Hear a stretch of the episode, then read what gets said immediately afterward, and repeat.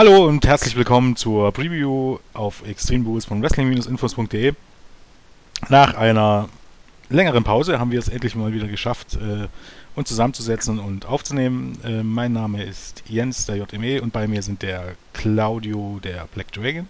Hallo. Und der Konstantin, der Travis. Hallo. Ähm, Zekatech ist immer noch ganz ohne Internet im tiefen Westen in Bochum und äh, im Moment scheint es auch relativ unklar, wann sich das ändern wird. Wir hoffen einfach mal das Beste.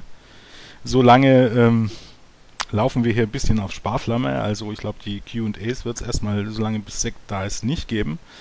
Wir werden allerdings versuchen, äh, natürlich äh, die Raw Reviews und auch dann nächste Woche eine Review zu Extreme Rules aufzunehmen.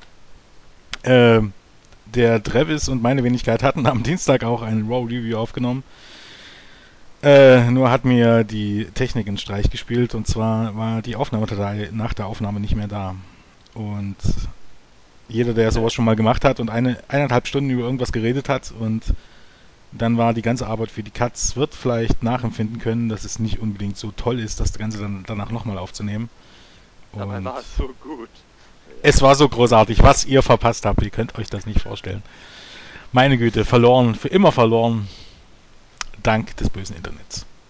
Aber ich meine, ähm, wir schauen heute auf Extreme Rules und äh, zwangsläufig wird man darauf auch auf die letzte Raw-Ausgabe zu sprechen kommen. Von daher glaube ich, äh, ist das jetzt gar nicht so dramatisch. 2 in 1 Paket sozusagen heute. Genau. ähm, und äh, ich meine, es ist ja ein extremer Pay-Per-View und oder Special Event, Event heißt das ja jetzt. Heißt ja nicht mehr Pay-Per-View. Und weil es so extrem ist, beginnt es auch gleich mit einem echten Kracher.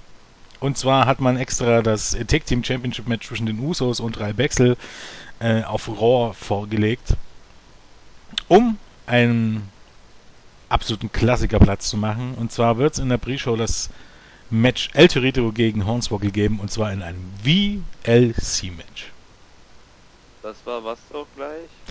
Ähm, also ich glaube, das ist ein TLC-Match nur mit kleinen Stühlen, kleinen Tischen und kleinen äh, Leitern. Oh also alles auf alles auf Midgets größer eingestellt sozusagen. Sozusagen, ja. ja. Es gab ja schon mal dieses dieses ähm, dieses eine Match vor ein paar Jahren. Wie nennt sich das nochmal, wenn nach und nach immer wieder neue Herausforderer reinkommen, wenn man Gauntlet? hat? Ja, natürlich. Ein, ein, ein Gauntlet-Match zwischen Hornswoggle und Mini Batista und Mini sonst wen was, ja. wie, das ging glaube ich zehn ganze Minuten. Äh, aus heutiger Sicht jetzt, wo man ein paar Jahre älter ist, es war gar nicht mal so lustig.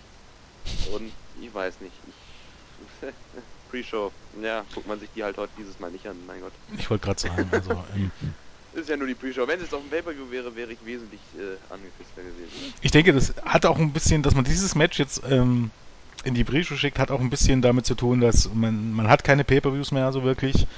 Ähm, drei große Pay-Per-View-Anbieter haben die Show schon gestrichen und wird sie nicht mehr übertragen. Ich glaube, der größte ist zwar immer noch mit dabei, aber man geht halt einfach nicht davon aus, dass man bei der mit dem Pre-Show-Match noch irgendjemand dazu bekommt, äh, sich das Network zu bestellen. Und da setzt man dann halt hier so ein Kraner an. Ich meine, El Torito ist vielleicht der beste Mini-Wrestler der Welt, aber Hornswoggle ist es eben halt nicht. Und äh, auch in den letzten Matches, die hatten ja nur schon ein paar Matches, ähm, hat man gesehen, dass sie wirklich beide versucht haben, ein ernsthaftes Wrestling-Match auf die Beine zu stellen. Also das kannst du ihnen ja gar nicht vorwerfen. So viele Albereien waren da ja gar nicht dabei, sondern sie haben sich wirklich Mühe gegeben, aber alleine die Kommentatoren machen es natürlich dann zu sau, weil äh, da muss man hier auch nicht viel erwarten. Das wird am Ende wieder ins Lächerliche abdriften und ähm, ich meine, El Torito nimmt jetzt äh, viel, viel Geld mit nach Hause, dadurch, dass er bei WWE angestellt ist. Aber wenn man sich überlegt, äh, wie er eben dann zum Beispiel als, ähm, ähm, na, wie hieß er? Ähm, Mascarita Dorada. Äh, genau, äh, bei CMLL eingesetzt wurde und welchen Stellenwert er dort hatte und jetzt darf er als lustiger Stier durch die Shows toben. Äh. Ja, weniger Aufwand, mehr Geld, ist ein bisschen mehr Peinlichkeit dabei. Ja, eben, aber er ist ja Gott sei Dank weiterhin maskiert, dementsprechend. Was soll's. Ja. Ich meine, ähm, es wird sicherlich Leute geben, denen es gefällt. Und ja. Also wirklich viel große Meinung habe ich dazu nicht und ich glaube, ich werde mir das Match vermutlich auch nicht anschauen. Ich auch nicht. Äh, weiß nicht, wie ihr das seht. Vielleicht, wenn ich Langeweile habe. Und wer gewinnt? Dorito. Ja. Steht 1-1, Face muss gewinnen. Macht Sinn. Macht so oder so Sinn, weil immerhin ist Hornswoggle ja ein Teil von 3MB und. Der ist jetzt hier, das muss ich mal vorstellen. Müsste eigentlich nicht 3MB sich jetzt umbenennen in 3 and a half MB? Ja, ich glaube, Ja, ja. sie, hat, eigentlich sie hatten es schon mal in so einem Three-Man Tag Team Match, dass es dann, dass sie kurzzeitig als Two and a Half MB äh, angekündigt wurden, weil halt einer draußen stand nur gemanagt hat. Aber eigentlich theoretisch ja. Was da für kreativer Aufwand hintersteckt, ne? Also Das ist Wahnsinn. Das ist Wahnsinn. Okay, dann, dann beenden wir relativ das Elend und kommen dann zur, zur Main Card. Ich glaube, das ist am besten. Ja. Ähm, da hätten wir nämlich dann ein Freeway oder Triple Threat Match zwischen Jack Swagger, Rob Van Dam und Cesaro. Ja, Ähm, ja, ich meine, ähm, Cesaro und Swagger ähm, haben sich gesplittet. Dementsprechend gibt es einen guten Aufbau. Ähm, eigentlich. Also von der Storyline her. Ähm, man hat das die letzten Wochen auch sacht vorangetrieben. Also grundsätzlich kann man sich über einen fehlenden Aufbau nicht beschweren. Ähm, was mich stört ist, ich, wir haben ja bei, eben bei dieser Raw Review, dieser ominösen, die verschwunden ist, eigentlich auch drüber geredet und kommen jetzt auch drauf, dass äh, vollkommen ohne Not, man hat es versucht zu erklären oder logisch erscheinen zu lassen, aber vollkommen ohne Not puckten dort Rob Van Dam rein, obwohl der dort gar nichts drin zu suchen hat. Halt naja, der musste halt noch auf die Pay-Per-View-Card wahrscheinlich. sonst Ja, genau. ist AVD beleidigt. Und Ehe Storyline er dann in der. Pre-Show gegen Dean Ambrose um die United States Championship antritt, hat man ihn dann halt in, bei Swagger gegen Cesaro reingeworfen. Ich meine, Cesaro hat Swagger schon zweimal besiegt. Vielleicht wäre der Reiz als Einzelmatch da halt nicht da gewesen aus Sicht der Offiziellen. Deshalb AVD nochmal rein. Und ja, mal sehen, was passiert. Ja, also Storyline technisch hat man es ja so gebuckt, dass, ähm, ich glaube, Swagger im Match zwischen Cesaro und AVD ja ähm, Cesaro abgelenkt hat, dadurch hat AVD gewonnen. Dann kostete äh, Cesaro AVD das Match und äh, dann auf einmal attackierten die beiden sich, dann kam Swagger, der attackierte wieder Rob Van Dam und ähm, ja, das äh, versucht man jetzt halt so zu bucken. Mal schauen, wer gewinnt. Vielleicht AVD, damit er wieder glücklich ist. Ja, Glaubst du echt dran? Also Also wenn das Ding nicht Cesaro gewinnt, läuft bei dieser Promotion was falsch.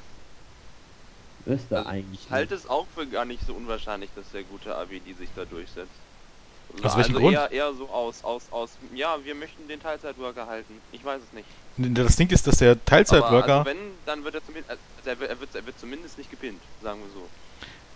im Ja. Gegensatz zu den zu, zu allen anderen, also von allen Teilzeitworkern, egal ob das jetzt Batista, ob das The Rock, ob das Brock Lesnar, ob das Chris Jericho war, ist Rob Van Dam der absolut nutzloseste. Ja. Seitdem er bei Money in the Bank letztes Jahr zurückgekommen ist, hat er Matches bestritten. Nicht eine einzige wirkliche Fehde, nur Matches. Und so auch hier. Rob Van Dam bekommt keine Fäden, er ist da, keine Ahnung, warum er überhaupt da ist. Vielleicht um, um ein paar wenige, selbst die New Age Outlaws hatten eine Fehde. Rob Van Dam hat, hat überhaupt gar nichts. Der bestreitet Matches. Und äh, generell kann man ihn natürlich dann irgendwelche unbedeutenden Matches, und er hat ja nur unbedeutende Matches des, äh, dementsprechend bei den Weeklies gewinnen lassen, aber wenn es darum geht, bei einer großen Show ähm, gegen, gegen, wo er in einem Match steht, wo auch Cesaro drin steht, der ja irgendwie ein bisschen gepusht werden soll, dann darf er die nicht gewinnen, so oder so. Egal wie man es er, dreht und er, er wendet. darf nicht. Aber ich glaube, er kann tatsächlich, eventuell. Also, Ja. Cesaro muss gewinnen, Rob Van Dam kann gewinnen. Und Swagger verliert. Ja, Swagger ist Ja, das klar. ist sicher, ja. Also, wenn man AWD zum Sieg buckt, dann lässt man so, dass äh, Cesaro den Neutralizer gegen Swagger auspackt und dann äh, ein Roll-Up von AWD und fertig, irgendwie sowas. Ja. Ja, aber ich, ich, ich bleib bei Cesaro. Ich meine, ich, ich habe nichts dagegen gegen die Teilzeitworker, wenn sie einigermaßen eingesetzt werden und wenn sie dann auch die Hausschuss bestreiten und so weiter. Kein Problem. Aber wenn man RWD zurückholt, warum gibt man ihnen nicht Fäden oder irgendwas? Was, was Warum soll das man Ganze? Nicht gleich nach Swagger in eine Fehde mit Cesaro als Ex-Paul Heyman Geist würde sich ja fast schon anbieten.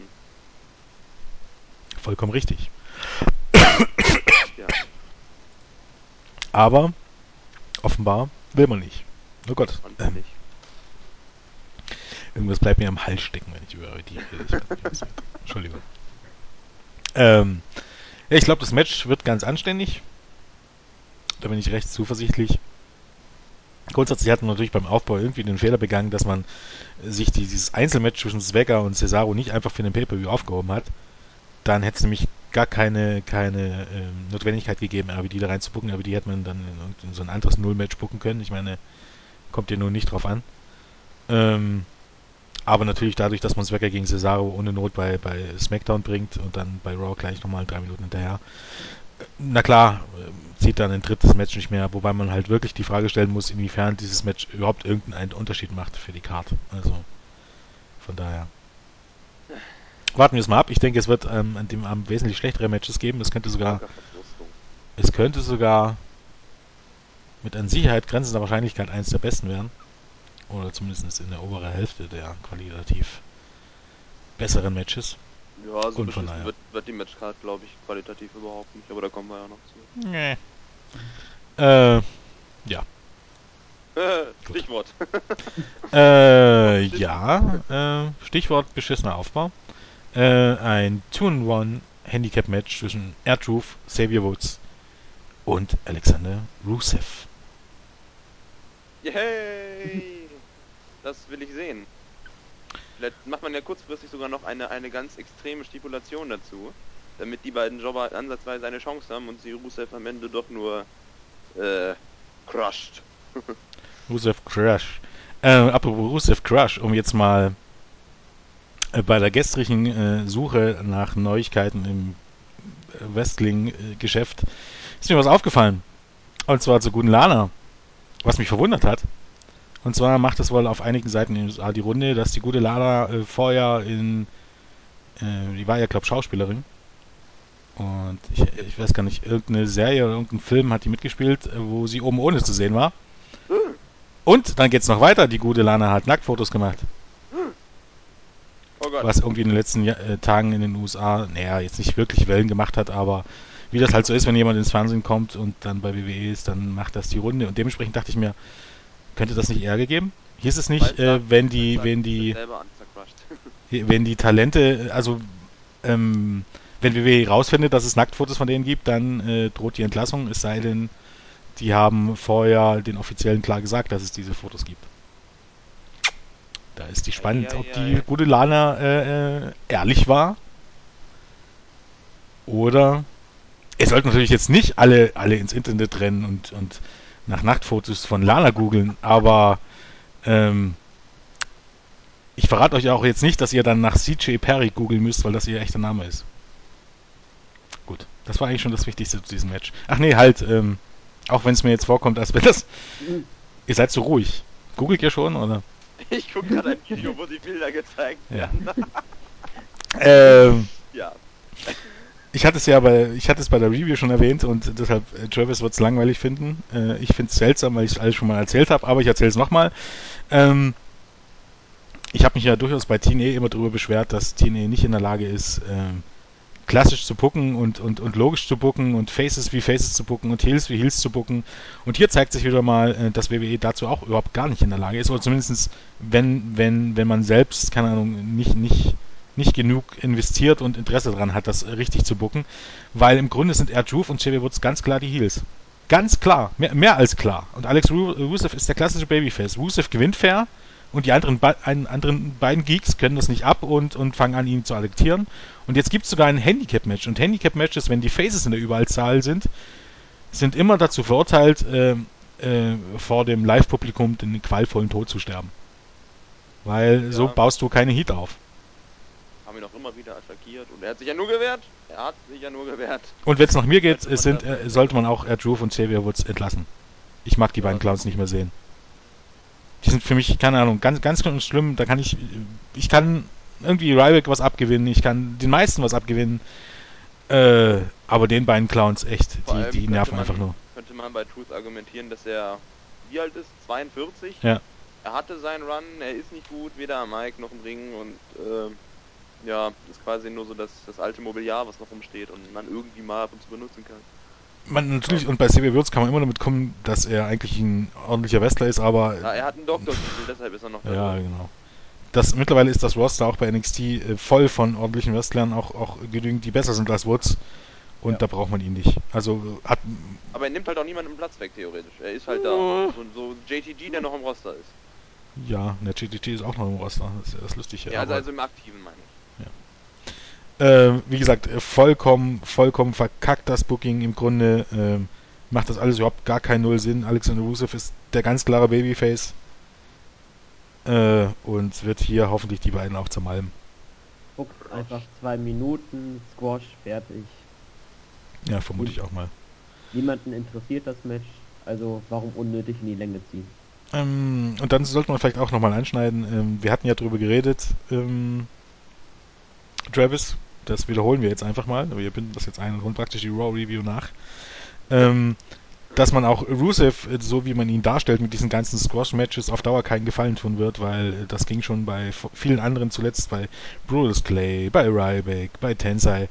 Ähm, dieses Monster squasht unbedeutenden Leute und es führt absolut zu nichts. Ähm, ging in den letzten Jahren so oft schief, dass man eigentlich fast davon ausgehen muss, dass es bei Rusev genau das gleiche wird. Ähm, und wir sagten ja, normalerweise hätte man Rusev erstmal irgendwelche Leute squashen lassen müssen und ihn dann irgendwie so einen Midcard-Titel hinterher schmeißen müssen, äh, die ja langsam steigern und dann so in die Midcard Genau. rein.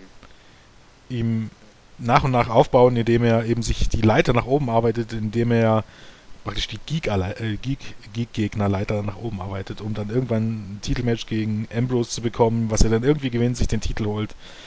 Also ihn wirklich klassisch aufbauen zu lassen und dann ähm, irgendwann vielleicht sogar mal, wenn man das möchte, Champion gegen Champion Match gegen den amtierenden World Champion. So würde man Rusev gut aufbauen, aber das hier ist wirklich null. Wird ihm nirgendwo hinführen. Und wenn man vorhatte, ihn auch sofort genauso beschissen zu bucken wie eben damals Bruce Clay oder so, dann ist man gerade dabei, das erfolgreich zu tun. Immerhin kann man zugute halten, dass er nicht mit lokalen Jobbern angefangen hat, sondern direkt die, die Jobber des Main Rosters bekommen Ja, hat. Also er das muss ist nicht ganz unten anfangen, ne? Aber ähm, naja, so wirklich nach oben wird es für ihn bestimmt nicht gehen. Äh, Auf viel, Weise, also auf die Art und Weise noch nicht. nee, glaube ich auch nicht. Mit viel Und? Glück. Zwischeninfo, äh, Lana war nicht nackt. Das kann man nun wirklich nicht behaupten. ich hab das Äh. äh, recherchiert. Meinst du? Ich glaube ja. Also das, was ich jetzt gesehen habe, das waren ganz viele Fotos. Ähm, ja, es ist ganz so schlecht. Wir, wir- machen jetzt gerade eine Aufnahme, da ist es gerade schlecht zu googeln, aber ich Machen kann wir dir. Hä? Machen wir nach der Aufnahme. Da gucken wir dann. Machen wir die auf, nach, nach der Aufnahme, aber es, ist, es sollte mir nicht sonderlich schwer fallen, dir das Gegenteil zu beweisen. Okay. Ich, ich müsste jetzt aber erstmal tatsächlich die, die, ähm, die Seite, die Seite finden, die Wrestling-Seite, über die ich das gestern per Verlinkung gefunden habe und das ist jetzt gerade ein bisschen zu viel Aufwand, das zu suchen. Also, ähm, also, äh, ähm, wo waren wir denn stehen geblieben? Bei Truth und Woods gegen Rusev. Page. Genau. Äh, tja, eure Meinung? Ich schließe mich, ich suchte heute mal. Ähm, Ja. ja. Claudio, bitte. Hau raus. Ja, also Page versucht man momentan eher mit so Undercard Heels irgendwie overzubringen, was auch nur so teilweise funktioniert. Nun hat man Tamina Snooker genommen, die plötzlich, nachdem AJ weg ist, jetzt den Titelshot bekommen hat, in einer Battle Royale, wenn ich mich richtig erinnere. Und Ja. ja, nach Natalia eigentlich mit Page zusammen eine der besten äh, Wrestlerinnen, die die WWE hat, im Main Roster zumindest. Also sie kann gute Matches zeigen. Ja, also sie, sie, sie ist nicht schlecht, sagen wir es mal so. also So die einzige, einzige Brawler-Diva, die man so hat, in Anführungszeichen. So die, die so ein bisschen mehr auf, äh, auf, auf Körperkontakt setzt, sage ich mal, anstatt auf Rumgehopse und an den Haaren ziehen und sowas. Ja, daher kann man sich wohl erhoffen, dass wir vielleicht sieben, acht Minuten, vielleicht sogar zehn, wenn die WWE gnädig ist, äh, können wir mal ein ordentliches Divas-Match wieder zeigen, wobei Page klar gewinnen wird. Wobei man, wobei ich am Anfang das Gefühl hatte, nach dem Titelgewinn, dass man sie sehr stark fallen ließ.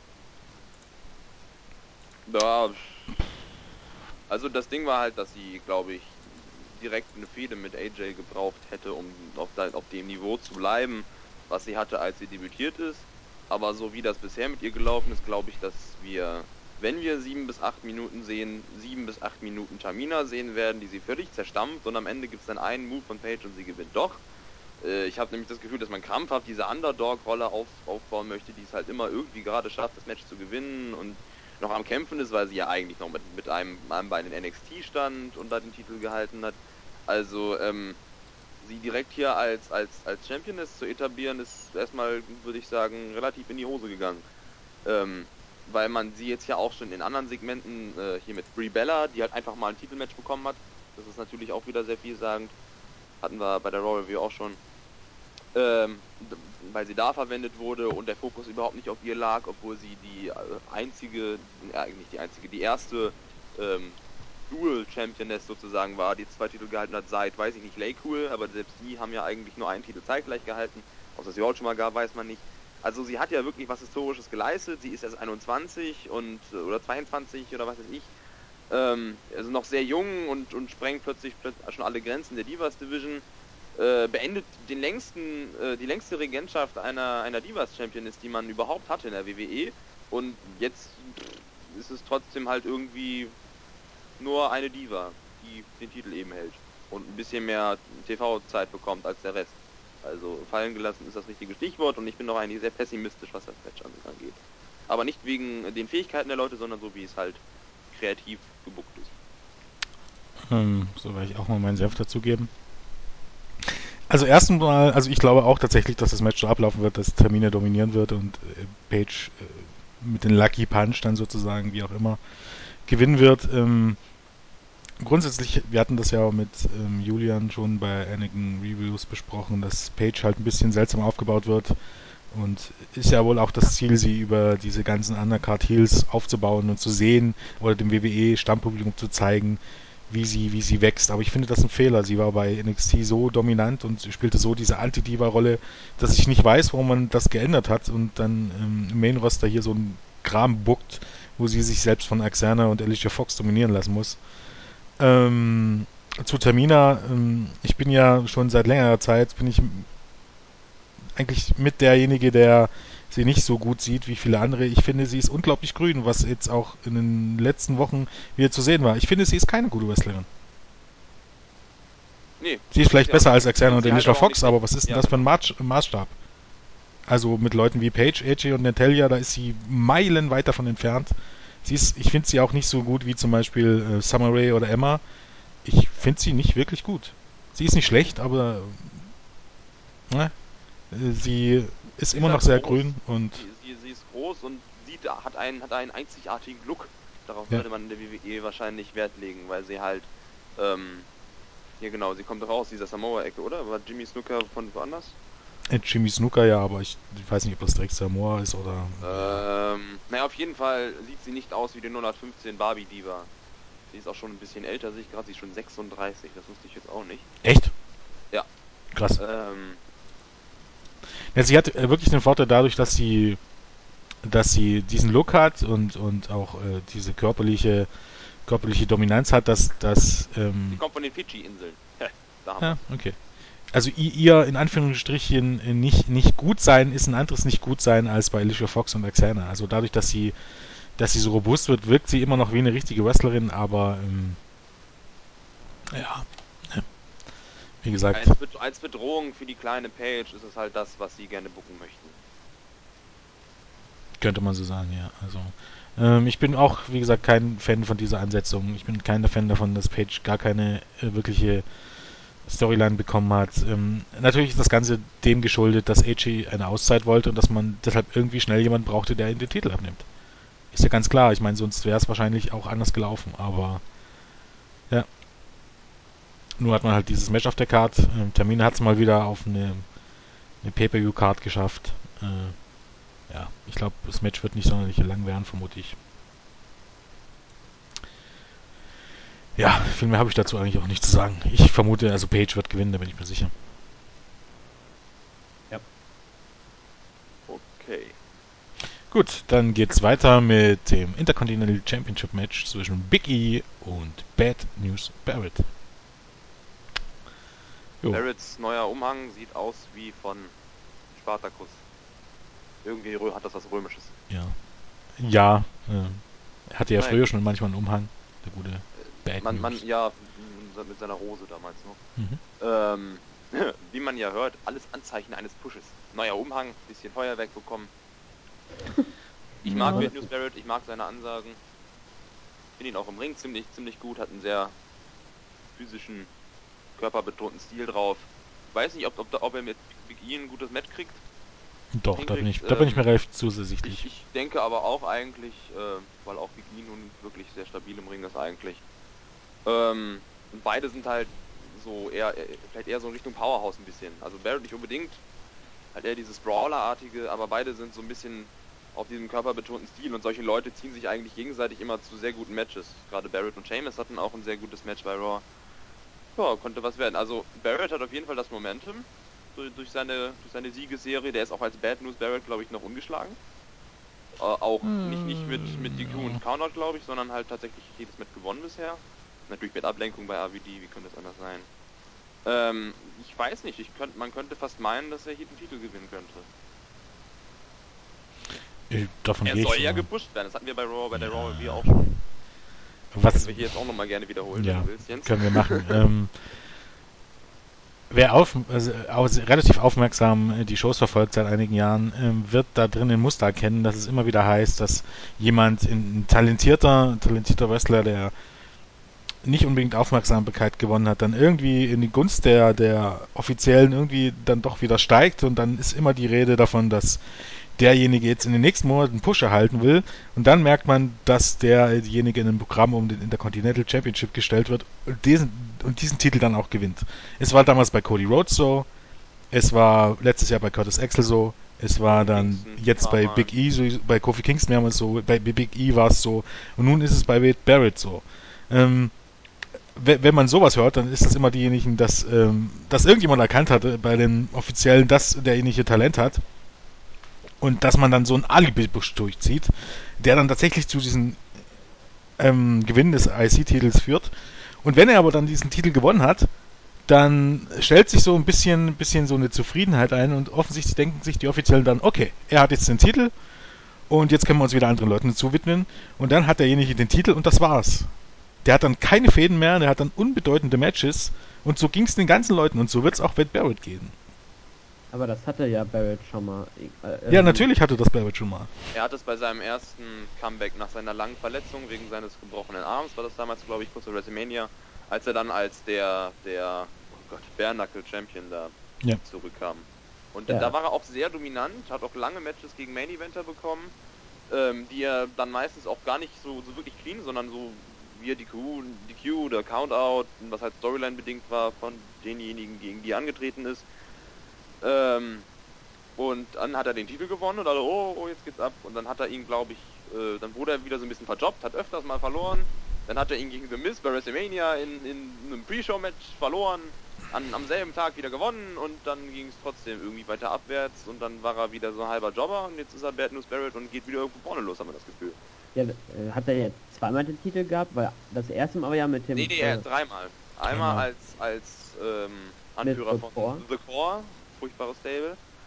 Ähm, dann war er ähm, auf, dem, auf dem Aufstieg, da haben wir gestern auch schon drüber gesprochen, da war er vielleicht so ein bisschen ähm, auf nahe dem Zeitpunkt, an dem man ihn hätte zu einem Main Eventer machen können, als zur Diskussion stand, dass man ihn vielleicht bei, bei WrestleMania in einem Money in the Bank Match den Koffer gewinnen lässt, hat er sich davor den Arm gebrochen, äh, war lange weg, dann hat er ihn ein zweites Mal gewonnen, als er und mit seinem Bärnackel-Gimmick da zurückkam. Dieses Gimmick wurde dann aber auch immer mehr vernachlässigt, dann kam er wieder mit Umhang und Rose rein. Äh, dann hat er den an The Miz verloren und einen Tag später bei der Ausgabe nach WrestleMania 29, glaube ich, da hat er den Titel dann wieder gewonnen. Ja. Und Ähm, jetzt äh, hat er eine Chance, äh, vierfacher Intercontinental Champion. Genau, Das also-. Ich glaube, er wird den Titel gewinnen und alle, die auf einen Push für Barrett hoffen, die sollten eher hoffen, dass er den Titel nicht gewinnt. Wobei ich, wie gesagt, davon ausgehe, dass man ja mit diesem Gimmick des Bad News Barrett wird er vielleicht mal kurzzeitig einen Push erhalten und vielleicht mal kurzzeitig. Man kann so jemanden dann immer in so ein, äh, keine Ahnung, in so ein Elimination Chamber Match als einer von sechs Leuten kann man ihn bucken. Man kann ihn zwischendurch mal in eine Fehde bucken gegen einen John Cena oder irgendwie sowas. Aber es wird keinen dauerhaften Main Event oder Uppercut Push für, für Barrett geben, solange er dieses Bad News Gimmick hat. Guckt euch die Gimmicks in der Uppercard und Main Event an, die dort über längere Zeit waren, und ihr werdet feststellen, das wird sich geben. Das, ähm, das, keine Ahnung, das, das, das, ähm, das schwammigste Gimmick, was es im Main Event gibt zurzeit, ist vielleicht noch Daniel Bryan. Gimmick, ja. wenn, wenn man das Gimmick nennt, wobei ich schon bezweifle, dass das wirklich ein Gimmick ist, dass er halt einen Bart hat. Aber dass man es erwähnt, ist schon, ist schon das, was, was Comedy und so am ähnlichsten kommt. Und Bad News Barrett wird es nicht in einem Main Event mit diesem Gimmick schaffen. Darauf dürfte mich festnageln. Und sollte er diesen Titel gewinnen, dann wird er weiterhin ein paar gute Matches bestreiten bei SmackDown, vielleicht längere Matches gegen, gegen Kaliber wie Sheamus und äh, Orton oder was ich was nicht. Das wird eine Weile gut gehen, er wird den Titel eine Weile verteidigen, er wird keine wirkliche Fehde bekommen, weil der Intercontinental Champion bekommt keine Fäden. Er bekommt bestenfalls Matches gegen einen und denselben Gegner über mehrere Wochen. Und irgendwann wird es dann genauso enden, wie es mit Big E und den ganzen Vorgängern äh, geendet hat. Und äh, bis der nächste dann kommt, den man unbedingt pushen will, der Barrett dann den Titel abnimmt. Also sollte also, Barrett den Titel gewinnen, bin ich sehr gespannt, was man mit Big E anstellen möchte. Ähm, denn, der ist ja, denn der ist ganz dicke mit John Cena und das ist normalerweise ja. tatsächlich eine Garantie, dass du zumindest nicht verjobbt wirst. Ja, ähm, was wollte ich noch sagen? Ja, genau. Ähm, das Problem, was ich bei Bad News Barrett vielleicht ein bisschen sehe, also ich mag das Gimmick sehr gerne und ich hätte überhaupt nichts dagegen, wenn er damit doch aus irgendeinem Grund zum Main Eventer wird, ähm, ist, dass es so ein bisschen dieses Potenzial in Anführungszeichen bietet, was auch Damien Sandow ausgestrahlt hat, so dass der so in Anführungszeichen fies und und äh, gemein ist, dass man unbedingt sehen möchte, wie er von irgendeinem Z-Promi aufs Maul bekommt, wenn der mal Guest-Host von Raw ist und sowas. Also, äh, also das bietet so ein bisschen das Potenzial, dass man ihn halt dann für so, so eine niederen Zwecke aufgrund seines Gimmicks, für das er überhaupt nichts kann, äh, hat man gestern auch schon die Diskussion, ähm, verschwendet. Und ich hoffe, dass er das nicht erleiden muss, wenn er den Titel gewinnen sollte. Was für ihn ja einen Push und damit höhere Präsenz mit sich bringen würde. Was ich mir überlegt habe, vielleicht wenn Big E den Titel verliert, dass man ihn dann nochmal so halbwegs neu aufbaut, nämlich mit diesem Five-Count-Gimmick, äh, was er bei Ende... angedeutet schon. Es wird zurzeit, er hat jetzt zum zweiten Mal innerhalb von ein oder zwei Wochen äh, ein Match verloren, weil sein Gegner ähm, irgendeinen Griff nicht gelöst, äh, bei fünf nicht gelöst hat, als Big E im Seil war. Genau. Zum zweiten Mal hat er ein DQ-Match, ein Match DQ gewonnen. Und es deutet vieles darauf hin, dass man irgendwas mit diesem Five-Count vorhat. Bei, bei NXT, zum, auch, auch wenn es eine kleinere Halle war, da war er over damit. Ja, natürlich. Das wird auch, glaube ich, ähm, in den großen Hallen overkommen, wenn sie es tatsächlich vernünftig aufbauen und durchziehen. Genauso wie Emma mit ihrem Tanz wahrscheinlich wesentlich mehr overgekommen wäre, wenn man das vernünftig durchgezogen hätte, anstatt einfach sie da sinnlos rumhampeln zu lassen und ja. die Leute ähm, quasi davon abhängig zu machen, ob sie NXT gesehen haben oder nicht. Wenn er das genauso aufbaut wie bei, wie bei, wie bei NXT, dann äh, wird das nichts mit ihm. Aber wenn er das Gimmick bekommt, dann sehe ich bei ihm durchaus Potenzial, dass der in die höheren Kartregionen aufsteigen kann. Natürlich. Ohne den Titel dann aber natürlich, ohne den Titel. Ich mein, äh, den ist er dann immerhin los. Und man kann sagen, ja, der ist ja jetzt hier nur am Aufsteigen, hat ja auch schon die Intercontinental Championship gewonnen, aber das ist jetzt Vergangenheit und deshalb wird er jetzt gepusht. man muss ja aber auch, auch, auch klar sagen, auch wenn wenn immer davon die Rede ist, dass man neue Stars braucht und so, muss man ja auch ganz klar sagen, ähm, man hat im Grunde nur dieses eine Roster und diese eine Show. Es gibt nicht mehr SmackDown und Raw. Und die Plätze an der Spitze sind vergeben. Also wo, wo, wo passt denn... Man hat jetzt so viele aufstrebende Leute, auch Leute, die man jetzt erst kürzlich debütiert lassen hat oder die jetzt debütieren werden. Wo will man die alle hinstecken? Man hat an der Spitze nun mal John Cena, man hat dort ähm, Randy Orton, keine Ahnung, wie lange Batista bleibt. Man hat dort die Shield, wo Roman Reigns bald ähm, getrennt und gepusht werden soll. Man hat Daniel Bryan. Man hat John Cena, man hat Bray Wyatt. Wo, wo ist denn da auf, auf Dauer Platz wirklich für, für Haufen? Ja, also du kannst immer nur einen gewissen Anteil der Leute pushen. Ja, ja. Es würde sich ja tatsächlich anbieten, dass man wieder sowas wie Fäden um die Midcard-Titel macht, damit die Leute ja, da im das würde sich anbieten. haben. Das würde sich anbieten. Ich sage nicht, dass das tatsächlich passiert. Das wird auch nicht ja. passieren.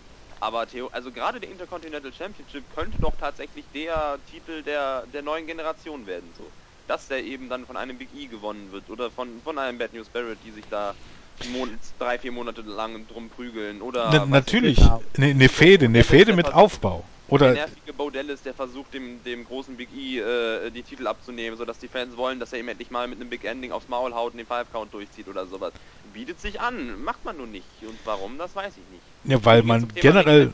Vergeben sind. Randy Orton hat, hat einen Vertrag bis 2019. Also ja, wer hofft, dass der bald äh, durch ein ähm, junges Talent ersetzt wird, der muss noch ein paar Jährchen warten. Ja. ja, das sowieso nicht. Auch John Cena wird noch ein ganz paar Jährchen weitermachen. Oh, ja. ähm, das Ding ist einfach, dass WWE, wie gesagt, überhaupt, was Booking angeht, die Titel, man ist halt weg davon, das äh, zu booken wie eine klassische Sportshow, äh, dass, dass ähm, wirklich dort von Woche zu Woche ein Wettkampf passiert, ähm, der dich über kurz oder lang dazu führt, dass äh, Siege dich äh, definitiv zu Title Shots bringen. Ja. Wir hatten das ja schon mit dem IC-Turnier, äh, wo es den Sinn ergibt, dass Big E zweimal gegen Del Rio ver verliert und dann muss aber Del Rio in das Turnier, wo er in, der ersten Runde aus, äh, ausscheidet oder Sheamus gewinnt jede Woche seine Matches gegen bei Raw und SmackDown gegen irgendwelche Leute und muss dann immer noch äh, in ein Turnier, äh, wo er darum kämpfen muss, in ein IC-Title-Shot zu bekommen. Ähm, dieses Booking im Gegensatz zu anderen Promotions, keine Ahnung, New Japan oder Ring of Honor, dass du sagst, jeder Sieg bedeutet etwas und auf lange Sicht wird äh, dir jeder Sieg oder jede Niederlage ergibt das Sinn und es, es, wird, es wird geradlinig gebuckt und auf lange Zeit, das ist bei WWE nicht der Fall, sondern du gewinnst einfach Matches, vornehmlich wenn du Face bist oder wenn du als Heal gerade einen Push gewinnen sollst, äh, bekommst. Oder du verlierst Matches, wenn du Heal bist und es hat aber überhaupt gar keinen Aus Einfluss darauf, ähm, ob du irgendwann mal einen Title Shot oder irgendwas bekommst, oder es hat selten Einfluss darauf. Und genau das ist das Problem. Und deshalb wirst du auch diesen IC-Titel nie zur Bedeutung führen, weil er ist halt ein äh, Blechstück, den irgendjemand mitschleppt und, und irgendjemand mitschleppt, der dann öfters Titel verliert. Ist bei den Take Team-Titeln genauso. Die Take Team-Titel, ähm, wo besteht die Nötig Nötigkeit, die, die Usos in Match gegen Batista und Randy Orton zu stellen und dann von den beiden abgefertigt zu lassen? Wo besteht dafür die Benötigkeit? Ja. Titel werden, sind, sind def, de, beim World Title ist es ist es immer, immer so eine Sache, aber, aber meistens, der ist auch nicht so viel wert, wie, wie viele vielleicht denken. Er ist auf gar keinen Fall einer der wertvollsten Titel in diesem Business. Wenn man jetzt davon ausgeht, dass ein Titel äh, durch, wie stark er dargestellt wird, wie, wie, wichtig, wie wichtig es ist, ihn zu gewinnen, ob es wirklich eine Ehre ist, ihn zu gewinnen. Und wenn du dir guckst, wie, wie viele in den letzten Jahren, wie viele Leute schon World Champion waren und wie oft der Titel gewechselt ist, dann ist es einfach nicht mehr wirklich was, was, was, ähm, was eine Ausnahme darstellt und was dich dazu befähigt, dass du definitiv einer der Besten der Welt bist, sondern ist halt, Man keine Ahnung, im Spielball. Darstellung an, als er den, den, den wichtigsten und krassesten Titel ja, eben, mit dem genau. wichtigsten und krassen Titel wohlgemerkt äh, gehalten hat. Der hat ja seine ganzen Matches gegen seinen Herausforderer in Elimination Chamber bis auf eins, glaube ich, ausnahmslos verlo äh, verloren. Ja, und jetzt der, redet äh, der Titelträger Daniel Bryan gegen Kane, aber da kommen wir noch zu. die Titel sind halt ähm, zu sehr Spielball von von seltsamen Storylines geworden oder zu sehr von Storylines geworden, die eigentlich nicht auf den Titel ab, ab oder nicht auf, auf Titel bezogen sind, so wie es ja jetzt auch mit Kane und Daniel Bryan ist. Mit was hat sich Kane dieses Title Shot verdient? Überhaupt nicht. Nur weil es da halt irgendwie wieder so eine so eine ähm, lächerliche Storyline mit der Authority gibt. Ähm. Und mit den EC-Titel ist es halt nochmal alles, alles, ähm, alles in, in, Vielfaches von dem, was mit dem World Title basiert und in einer perfekten Welt wäre dieser IC äh, Intercontinental, Intercontinental Championship ähm, ein Co-Main-Event-Titel und würde ab und zu auch mal ähm, eine Show-Headline, aber es ist halt einfach nicht der Fall. Ich, und das merkt man ja auch, wenn ein Titelmatch ist, dann, dann ist, ist, passiert das nicht im Main-Event, außer diese Woche bei SmackDown. Da hat man tatsächlich das US-Title-Match in, in den Main-Event gestellt, aber diese ganze Präsentation schreit halt schon danach, dass es ein Titel ist, für den ihr, ihr, ihr also das Universum, äh, für das sich niemand interessieren braucht. Gut. Äh, wer gewinnt? Äh. Ich glaube, Big E verteidigt einmal. Ich glaube, also ich halte entweder gewinnt Barrett sofort oder Big E verteidigt und verliert ihn dann bei Raw. das ist auch noch eine sehr beliebte Variante. Also ich glaube auf jeden Fall nicht, dass wir nach der nächsten Raw-Ausgabe Big E noch als Champion haben werden, aber ob er jetzt hier verliert, das kann ich nicht mit bestimmter Sicherheit sagen. Dennoch tippe ich mal auf Barrett. Ja, das wäre natürlich wieder so typisch. Barrett gewinnt relativ souverän so ein Turnier und verliert dann beim Special Event gegen Big E, um da am Tag später das Titel doch gewinnt. Das wäre das wär halt wieder genau dieser so Grund. Das, so, hat, so, hat, er das zweite Mal doch auch schon den Titel gewonnen. Ja, das, das wäre aber genau wieder dieser Grund. Er den Monsteraufbau, Monster-Push verliert beim Pay-Per-View gegen Kofi ja. Kingston, war das, glaube ich. Und am nächsten Tag bei Raw, drei Minuten Match, schaut Kofi um und gewinnt den Titel. Da weißt ja, du aber dann wieder, warum Siege und Niederlagen überhaupt nichts bedeuten. Und, ja. ja. Aber ich, deshalb sage ich einfach mal bei heute, ich glaube einfach mal, dass WWE es besser weiß. Apropos Bedeutung von Sieg und Niederlagen. ja, äh, weiter geht's mit dem Steel Cage Match äh, zwischen John Cena und Bray Wyatt. Und jetzt fühle ich mich an den WrestleMania 30 Podcast erinnert. Da waren wir drei ja auch da. Und da hat Travis gesagt, Cena wird nicht gewinnen. Ja, das habe ich wohl. Und, Und es wäre auch besser gewesen, wenn er nicht gewonnen hätte. Ja, genau, weil jetzt hat man nämlich die Situation, was soll man jetzt tun? Verliert äh, Wyatt, wird er begraben. verliert Cena, müsste er ja eigentlich zum Heel turn. Also, also logischerweise jetzt, weil auf jeden Fall müsste er, ist er sein Gimmick mal wieder auf, auf dem Spiel, weil die Fans dann mittlerweile jetzt äh, für Wyatt sind. Und egal wie man es bookt, man wird irgendwie verhauen. Einzige Möglichkeit, die es gibt, No Contest, weil Cena, Wyatt und sie selbst nach draußen spiert oder so ein Kram. Ja, weil Kane seine Hand durch den Boden des Rings steckt und Wyatt aus dem Loch für die Kameras aus der... Äh oh, falsche Promotion, Entschuldigung. ja. Genau. Nee, also hier muss Wyatt wirklich gewinnen. Er muss. Er muss, er muss, er muss. Und es ist ein Steel Cage Match, das hatten wir bei der Raw Review auch schon.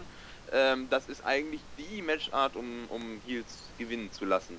Weil ja. es diese, diese, diese Anführungszeichen feige äh, Stipulation gibt, dass du ja nur irgendwo rauskommen musst und dann rennt der Heel quasi dann am Ende erfolgreich vom Face weg. Um Wahrscheinlich stürmen dann irgendwann beide Wyatt-Söhne die, die, die Zelle und, und äh, prügeln sich mit Cena und währenddessen klettert Wyatt ähm, den Käfig hoch und schafft es dann in einem Fotofinish, weil Cena natürlich beide abwehren kann.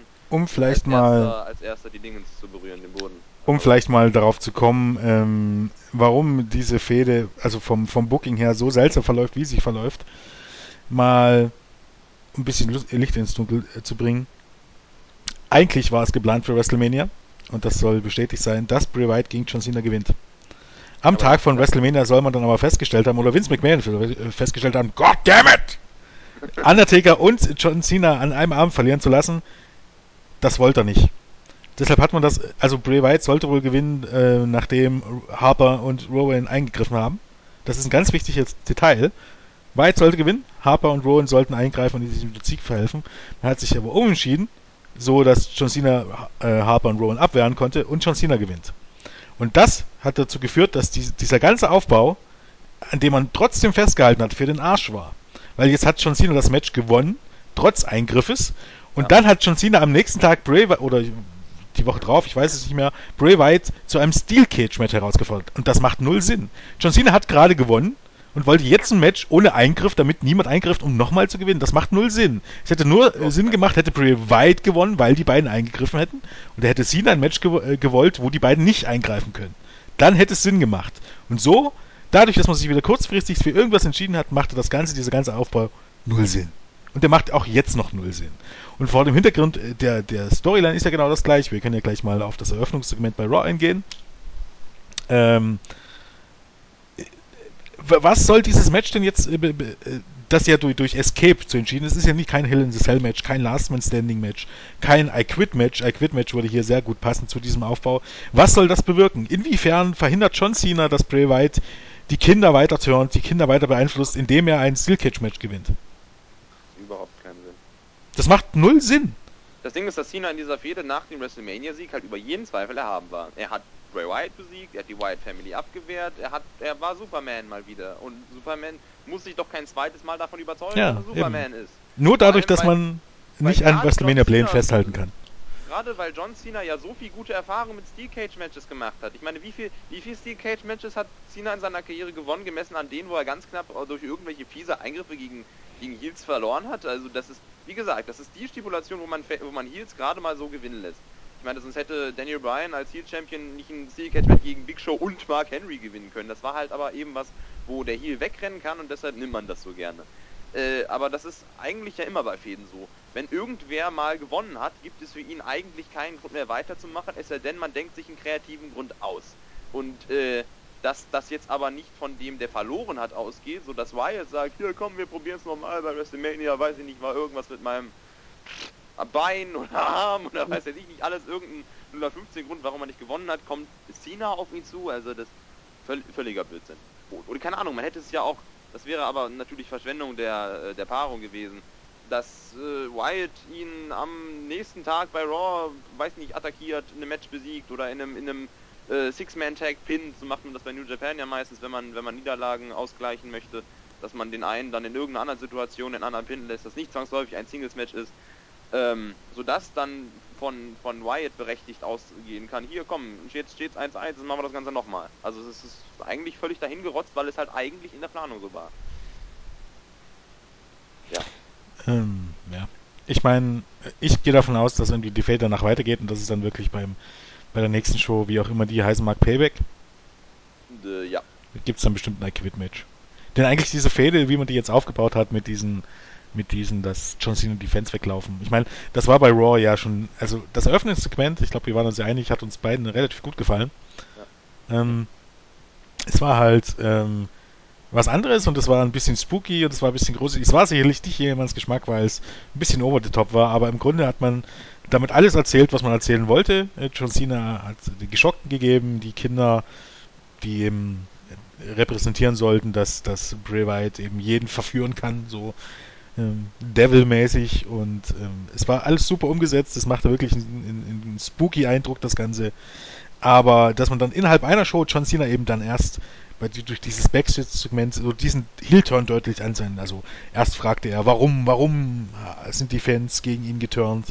Dann kam Bray Wyatt heraus mit den Kindern und dann das Backstage-Segment, wo er kein Interview geben wollte. Und am Ende bläst man das alles über den Haufen. Ha, alles nur Spaß. Und ich habe ja gemerkt, wo wir draußen waren, dass die Leute so gejubelt haben und so drin waren, die hassen mich ja gar nicht. Und alles ist wieder gut und jetzt bestreiten wir das Match.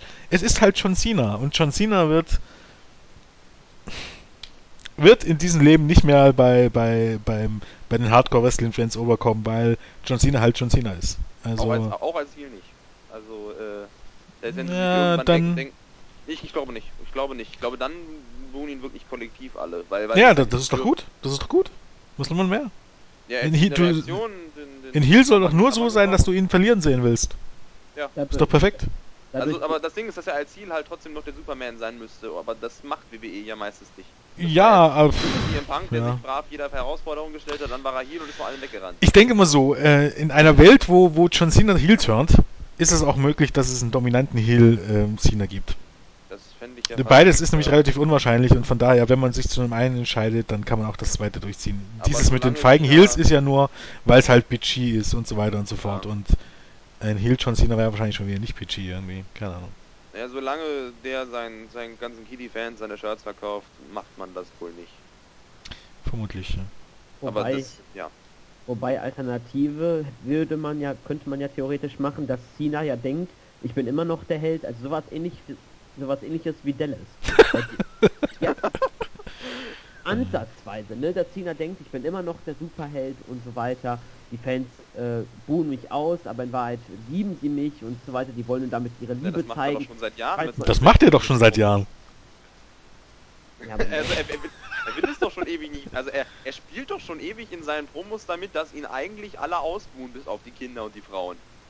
Also, aber solange also, wie eben jemand ihn noch nicht ausbuht, ist er weiterhin. Trotzdem sagt genau. immer, ja, egal ob ihr mich ausbuht oder, oder mich, mich bejubelt, äh, ich bin sehr stolz, dass ich vor euch ja. auftreten kann gerade diese, diese Schleimer-Promo nach dem Match gegen Brock Lesnar 2012 in Chicago.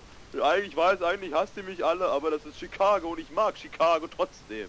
So, das, das, das, der wird ja mittlerweile eigentlich nur noch bei den House-Shows nicht ausgebuht. Also diese Reaktion ist, ist dermaßen 50-50 mittlerweile wie schon ewig nicht mehr. Aber solange der Typ halt eine Reaktion zieht, lässt man ihn halt da, wo er ist. Und Cena wird auch ewig eine Reaktion ziehen, da bin ich mir ganz sicher. Ja. Ähm, ja. Drücken wir uns doch nochmal klar aus, wer gewinnt. Wyatt. Ja. Denke ich auch. Äh, vermutlich dann sogar tatsächlich, dass er. Ich würde so lachen, es passiert tatsächlich so, dass er gewinnt nach einem Eingriff von, Hahn und, äh, von Harper und Rowan. In, in der Matchart, die eigentlich dazu gedacht ist, um äh, Eingriffe auszuschließen, äh, wird er ausgerechnet durch Eingriff verlieren. Ja, ich sag's dir. Harper und, und Rowan klettern durch das Kameraloch im, im Steel Cage. Ja, ja, ja vermutlich.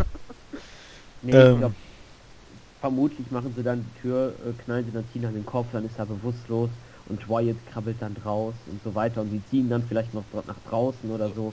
Ob Cena clean verliert, da bin ich mir, also nee, glaub ich nicht. Nein, Cena wird nicht clean verlieren, das ist klar. Damit killt man die, also wenn es wirklich mit Eingriffen passiert, dann killt man die Fehde zwar, also von der Sinnhaftigkeit dreifach, aber ähm, die ist doch so schon gekillt worden. So wird es sein, ja, aber noch mehr. Das ist natürlich immer noch möglich. Wobei man. wobei, ja, und äh, was ich mich mal langsam frage, äh, sind äh, Harper und Rowan nur noch so äh, die Mitläufer oder kommen die auch irgendwann mal in Matches rein? Theoretisch sollten sie ja schon zigmal die Tag auf Herausforderer auf Tag Team Championship sein. Ja, die haben eigentlich. Die haben ja auch gar nicht so oft verloren als Tag Team, wenn sie mal gegen die anderen Tag Teams angetreten sind. Die werden halt immer als als die ähm, die den Pinfall hinnehmen müssen für Wyatt verwurstet, wenn sie in Six-Mans antreten. Also jetzt nicht zwangsläufig gegen so Leute wie The Shield, aber weiß ich nicht, die, die, die weiß ich nicht, die Standard-Faces, die es da halt so gibt. Usos und Brian zum Beispiel gab's ja. Ja, dann, dann pinnt Brian halt Rowan, damit sie Wyatt ausweichen. So nach dem Motto. Aber ähm, ja, das ist das, das Ding ist, dass sie halt sonst immer doppelt auftreten würden. Vielleicht hat man so ein bisschen Respekt davor. Naja, man weiß es nicht. Gut möglich. Aber wir sollten weitergehen. Ähm, ja. Ähm, wir nehmen jetzt erstmal. Ähm, Match jetzt erstmal? ja, oder? genau. genau. Ähm, und zwar um den WWE World Heavyweight Championship ähm, Daniel Bryan gegen Kane. Uh, Extreme Rules Match. Übrigens Ja. äh, bei einer Card, die Extreme Rules heißt, äh, ganze drei Matches und davon eins das Pre-Show-Match mit einer Stipulation. Ja, ähm, Hell in a Cell 2012, ein Hell in a Cell Match. Ja, aber das verstehe ich immer noch, weil ähm, hier ist ja die Promo hier der Abend hier, wo alle Matches extrem sind und ja, am Arsch würde ich mal sagen. Ich bin wirklich dafür, diese Stip also abgesehen von Money in the Bank, alle diese Stipulations-Pay-Per-Views äh, diese Themen Pay-Per-Views einzustampfen und lieber die, die, die, die Stipulation rauszuholen, so wie man sie gerade braucht. Äh, das hat alles keinen Sinn und keinen Zweck und das ist alles scheiße, um ehrlich zu sein. Auch Hell in a Cell und dieser ganze Kram. Ne. Braucht kein Mensch. Hell, Hell in Cell ist, ist, ein, ist ein Witz. Aber egal, zum Match an sich, ich will es nicht sehen. Ja, ich meine, man wird jetzt nicht drum rumkommen. Zu spät. Also, also, da, also, dass es stattfindet an sich, nicht dann den letztlichen Matchverlauf, weil ich sicher bin, dass es. Nee, was heißt sicher? Dass ich mir ziemlich sicher bin, dass es trotzdem kein unansehnliches, normales Kane zweieinhalb Sterne Match werden wird, weil einfach Daniel Bryan drin ist. ja, es wird ein Drei-Sterne-Match. Es wird, es wird ein drei, ein Viertelsterne Match wahrscheinlich oder sowas. Das ist immerhin besser als ein zweieinhalb Sterne Match, vor allem wenn es um die wichtigsten Titel der Promotion geht. Aber allein, dass Bryan gegen Kane antreten muss, hatten wir auch schon bei der Raw Review. Das ist, Die keiner äh, gehört hat, dementsprechend. das ist, ja genau, das ist, äh, ich sag's trotzdem immer dazu, das, äh, um deutlich zu machen, was theoretisch gehört äh, worden wäre. Dass er gegen Kane antreten muss, ist eigentlich eine Schande. Vor allem, wenn man bedenkt, dass man den, den neuen Champion nach WrestleMania, der nach achteinhalb Monaten intensiver Storyline mit den Main Eventern der Promotion endlich ans Ziel gelangt ist, dann plötzlich gegen Kane antreten lässt, der aus dem Nichts kommt, äh, drei Monate lang als Corporate Kane durch die Gegend gegammelt ist, eigentlich fast jedes wichtige Match verloren hat, in WrestleMania in drei Minuten verloren hat, aus dem Grund zur Corporation geturnt ist, weil er als Mask Kane ja nicht mehr durchsetzungsfähig war, weil er alt wurde und seine Dienste dann in den äh, äh, äh, zur Verfügung gestellt hat für die für die Autorität. Jetzt plötzlich allerdings wieder mit Maske auftritt, also den kompletten Sinn, warum er überhaupt Corporate gegangen ist, wie man das mal übersetzen würde, äh, äh, sinnfrei macht und äh, nichts in diesem Titelgeschehen zu suchen hat. Der hat weder ausreichend gewonnen, da kommen wir wieder auf die Bedeutung von Siegen und Niederlagen zurück, als dass er der Herausforderer werden könnte. Äh, er hat weder, er hat überhaupt kein Momentum, um, um, um da jetzt großartig Herausforderer zu werden. Das ist quasi, wir haben gerade keinen anderen, weil Evolution gegen, äh, gegen Shield antreten muss, weil wir Roman Reigns als Topstar haben möchten. Und äh, normalerweise war doch zumindest die Bemühung früher immer, dass man nach WrestleMania bei Backlash oder den zwei, drei Pay-Per-Views danach die Leute als die Topstars für das kommende Jahr vorbereitet. Zum Beispiel so geschehen bei Vengeance 2005, als man Batista halt nochmal gegen Triple H reingelassen hat, in dem wohl brutalsten Hell in a Cell was es äh, in der moderneren Ära gegeben hat. Aber nein, jetzt muss Kane her und man zaubert ein 0815 Extreme Rules Match, was zwei Wochen Aufbau hatte, weil es eben, na, da halt persönliche äh, Ereignisse in Bryans Leben gegeben hat, die da vorgegangen hatten. Aber trotzdem, dieses Match ist eine Peinlichkeit, finde ich. Echt schrecklich. Naja, ich glaube, ähm, ja, wie gesagt, es gibt halt hier viele Sachen, die man kritisieren kann. Erstens, was sich Kane dieses Titelmatch verdient hat. Äh, für mich ist noch der größte Kritikpunkt, dass ähm, niemand aus Kane wirklich ein herausragendes Match rausholen kann. Ähm, Kane war für einen Big Man immer solide, hatte aber nie irgendein Weltklasse-Match in seiner Karriere. Äh, zumindest kein Einzelmatch. Und das ist ein Fakt. Ähm, auch Daniel Bryan wird es ja schwer haben, auch wenn das Match ordentlich wird. Und das Problem ist einfach, dass es diese Paarung vor Extreme Rules schon mehr als genügend gab. In Es gibt-. Ja, es gibt keinen, überhaupt gar keinen Grund, dieses Match erneut zu bringen. Außer die Tatsache, dass man keinen Herausforderer hat, laut WWE. Was ich aber, wie gesagt, für, für blödsinnig halte. Ähm, Punkt 1, man hätte so weit vorausplanen können, dass man einen hat. Und das heißt, äh, man hätte nach der, bei der Raw-Ausgabe nach, ähm, nach WrestleMania ohne große Mühe Sheamus irgendwie Heel turnen lassen können. Ähm, der ja auch vollkommen in der Luft hängt und irgendwann zum Heel turnen soll. Dann hätte man es gleich machen müssen. Dann hättest du bei Extreme Rules Sheamus gegen Daniel Bryan. Das wäre besser gewesen. Das wäre auch zumindest eine anständige Bedrohung für ihn gewesen, ja. weil Sheamus ja mit ordentlich Momentum eigentlich gekommen ist und alles gewonnen hatte in der letzten ähm, Zeit, so zumindest seine Singles-Matches. Du hättest einfach dieses ähm, Turnier, was du stattfinden hast lassen, nicht um einen Shot auf den EC-Titel, sondern einen Shot auf den World-Title hättest äh, machen können, weil ähm, zu was einen starken Herausforderer für einen schwachen Titel fordern. Ähm, dort hättest du dann Cesaro zum Beispiel gewinnen lassen können. Oder Barrett. Und selbst das wäre noch besser nee, gewesen. Ja, Barrett wäre auch gegangen, aber ich wäre da tatsächlich mit Cesaro gegangen. Aber wie, wie dem auch so äh, sei. Man hätte auch die Battle Royale bei, bei WrestleMania mit so einem Number One Contender Spot verbinden können. Wäre auch gegangen, ja. Wäre auch gegangen. Auf jeden Fall, ähm, dann hättest du natürlich auch jemanden gehabt, der jetzt vielleicht nicht unbedingt Main Event Level ist, aber der Main Event hier wird hier sicherlich trotzdem Shield gegen Evolution. Und du hast dann bei der Show zumindest eine frische Paarung. Ähm, du hast ein langes Match, das Brian natürlich klar gewinnt, ähm, aber du hast halt ein, wirklich dann ein Weltklasse-Match und wenn das eng wird, dann kannst du auch jemanden wie Cesaro oder von mir aus auch wie Barrett äh, verlieren lassen und der wird trotzdem davon profitieren. Ähm, du hast, bittest den Leuten halt was Neues und äh, nicht diese, diese, wirklich diese ausgelatschte Kacke. Und im Moment ist wirklich so, nach WrestleMania äh, wirkt Daniel Bryan wirklich wie, wieder wie, wie ein B-Plus-Player. Es erinnert wirklich extrem an Chris Benoit und auch an Eddie Guerrero. Ähm, die haben ihm jetzt den Titel gegeben, das ist so ein bisschen auch so WW-Denkweise. Okay, du hast jetzt den Titel und jetzt ähm, ähm, kümmern wir uns wieder über die wichtigen Dinge.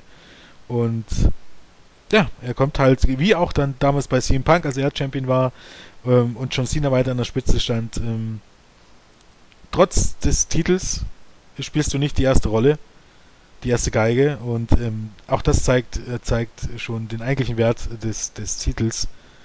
Ähm, ja, ich meine, braucht man sich nicht wundern und es ist echt traurig für Daniel Bryan. Gra besonders auch, ähm, da letzte Woche, letzte Woche ähm, bei Raw, bei, also in, ich hatte es nur gesehen von der äh, Hauptzielgruppe, also 18 bis 49, war es wohl so, dass das Segment mit mit ähm, mit Stephanie, Bryan und Kane wieder die beste Viertelstunde Werte hatte. Also es liegt nicht daran. Fakt ist, äh, Daniel Bryan ist zumindest was Ratings angeht durchaus ein Magnet. Die Ratings sind richtig, richtig gut. Ähm, Im Moment letzte Woche nicht unbedingt, also also vorletzte Woche, ähm, letzte jetzt die letzte Ausgabe schon. Vorletzte war ja auch gar Go Home Show. Also, äh, genau, also ja, aber okay, danach darfst du immer nicht gehen. Gemacht, ja. Da, da darf, darfst du nicht unbedingt immer gehen, weil ähm, Einfluss auf die Ratings hat nicht zuletzt immer die Show davor. Ja, nicht, nicht die aktuelle Show, weil, ne. Äh, Fakt ist, er, er zieht gute Ratings, mit ihm als Champion scheint irgendwas zu funktionieren. Ähm, man, man dankt es ihm jetzt nicht unbedingt im Moment, aber ich, es hängt alles davon ab, wer als nächstes Herausforderer wird. Ähm, normalerweise müsste ja den Titel zumindest bis SummerSlam halten. Ich eigentlich sogar noch länger, weil ich kann mir nicht vorstellen, dass man ähm, beim SummerSlam Lesnar zurückholt und Lesnar dann gegen Brian verlieren lässt. Das funktioniert nicht. Und andererseits funktioniert es aber auch nicht, den Lesnar den Titel gewinnen zu lassen. Ja. Beim SummerSlam, weil äh, und dann? Lesnar hat bloß ein paar 20 Termine. Das kannst du also beim Royal Rumble oder bei, bei Elimination Chamber. Ja, genau. Da könnte Lesnar den Titel gewinnen, aber jetzt ist es noch zu früh. Dementsprechend, normalerweise wäre jetzt ähm, Hunter, Orton, Batista. Ja, das wären eigentlich. Besten, oder an irgendeine Reihenfolge davon. draus machen können. Auch wenn das natürlich als, als Main Event so ein bisschen ne, ist, aber Orton hat noch ein Rematch. Orton hat den Titel verloren und hatte, hatte damit ja, glaube ich, Ja, richtig. Hunter hatte, hatte ein Titelmatch, glaube ich, ja. Ja, ja, bei Raw, aber. Aber das, da, da, da ist halt nichts draus geworden und also theoretisch hat Brian jetzt die Fehde gegen die Autorität komplett gewonnen, aber nur gegen die Autorität unter Leitung von Triple H, der das aber auch nie offiziell, also man hat es ja offiziell nie so dargestellt. Der ist hat das jetzt irgendwie überlebt und weil Triple H jetzt keine Zeit mehr für ihn hat, sondern das, den Shield verkloppen muss, ähm, macht das seine Frau. Und seine Frau hetzt ihm Kane auf den Hals. Und äh, wenn es nur seine Frau gewesen wäre und sie ihm irgendeinen anderen auf den Hals gesetzt hätte, wäre ich schon zufriedener. Aber äh, hätte man damit nicht noch ein Pay-Per-View warten können? Ja. Nur weil Batista jetzt auf Promotour für seinen blöden neuen Film Aber gehen muss, ich- musste das- man das jetzt sofort bringen, weil Der Film kommt erst im August. noch- Ja, aber er nimmt Ich, der, äh, nee, ich glaube nicht, das ist was anderes. Am Ende ist der, äh, hat ja keinen äh, so langen Vertrag. Jetzt Der geht doch Jahre- jetzt nicht auf Promotour für einen Film, der erst im August rauskommt. Das macht überhaupt gar keinen Sinn. Also man, ist auf jeden Fall ein völlig blödsinniger Zeitplan, um ihn jetzt direkt nach WrestleMania mit dem Momentum, das er hatte, vor allem nach der ersten Ausgabe nach WrestleMania, gegen Kane zu stellen. Es Ja. ist, es ist, die, die Paarung ist, wird nicht viel hergeben und ist booking-technisch Schwachsinn. Also aus meiner Sicht ist es wirklich Schwachsinn, das ist aus anderer Sicht nur nicht ganz ideal, aber wenn es nach mir ginge, dann würden, weiß nicht, man hätte ja auch einfach Brian mit dem Shield gegen Evolution und irgend noch, noch Ja, das hätte es jetzt auch können. nicht besser gemacht. Dann, dann Ja, aber dann wäre er zumindest noch in, in dem Programm, was hier im Fokus steht. Am heftigsten beworben ist nicht Bryan gegen Kane. Und das sollte es eigentlich sein, weil Daniel Bryan der ist, der mit dem meisten Momentum, außer Brock Lesnar, äh, aus WrestleMania rausgegangen ist. Was ich ja noch viel schlimmer an dem Match finde, Brian muss ja wahrscheinlich dann die ganzen, keine Ahnung, wie lange sie das Match lassen, 15 Minuten oder so, muss er ja diese äh, Verletzungszellen. Das heißt, das wird ja, Match das macht ja, er doch schon ewig. Mit seiner Schulter auch schon eigentlich. Was Ja. es nicht besser macht, du hast schon recht.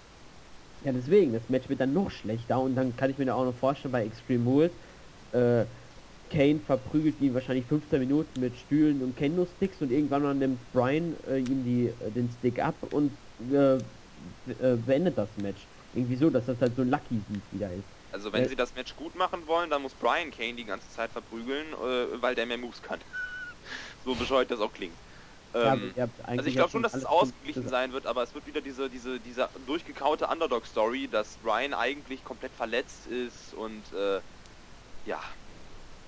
So hat man Cena damals den Fans vermiest. Der hat sowieso gewonnen. Es war egal, was er gemacht hat. Äh, ja. Ja, zum Rest habt ihr eigentlich ja schon alles drüber gesagt. Also ich sehe, das vor allen Dingen auch, äh, was die Zukunft angeht, wäre alles gar kein Problem. Ich könnte dir den, eigentlich schon bis nächstes Jahr bis WrestleMania hätte ich mehr oder weniger schon einen Plan, wie ich das Ganze um den Titel aufbauen würde. Auch von hier jetzt an. Die nächsten drei Pay- Pay-Per-Views hast du, ähm, es müssten dann ja Payback, Money in the Bank und SummerSlam sein. Mhm. Äh, Batista, Randy Orton, Triple H in der Reihenfolge für Daniel Bryan. Mhm. Äh, gewinnt alles. Lesnar holst du zurück, stellst bei denen bei SummerSlam gegen, keine Ahnung, gegen Sheamus oder von mir aus, ja, vermutlich würde ich sagen gegen Sheamus. Ich gehe jetzt mal davon aus, dass, dass Lesnar dieses Jahr auch wieder vier Matches hat, stellst ihn gegen Sheamus. Ähm, bei Survi- Survivor Series stellst ihn gegen Cesaro. Ähm, ähm, ähm, dann lässt Brian bei der Suso oder so gegen Cena antreten, den natürlich auch besiegen. Ähm, dann kommst du langsam zum Royal Rumble. Beim Royal Rumble ähm, bringst du Brian gegen, gegen Lesnar. Lesnar gewinnt den Titel. Lesnar verteidigt den Titel in der Elimination Chamber. Äh, und bei WrestleMania hast du dann Reigns gegen Lesnar und Reigns holt sich den Titel gegen ge- oder von Lesnar vom Streakbrecher und World Champion. Und ja, keine Ahnung, Brian stellst du in dem Programm mit, was weiß ich, Cesaro oder was weiß ich was nicht. Also es ist alles nicht so schwer, auch auf lange Sicht nicht, ähm, dort was ordentliches zu gucken, wo du auch die wirklichen die Topstars immer reinbringst.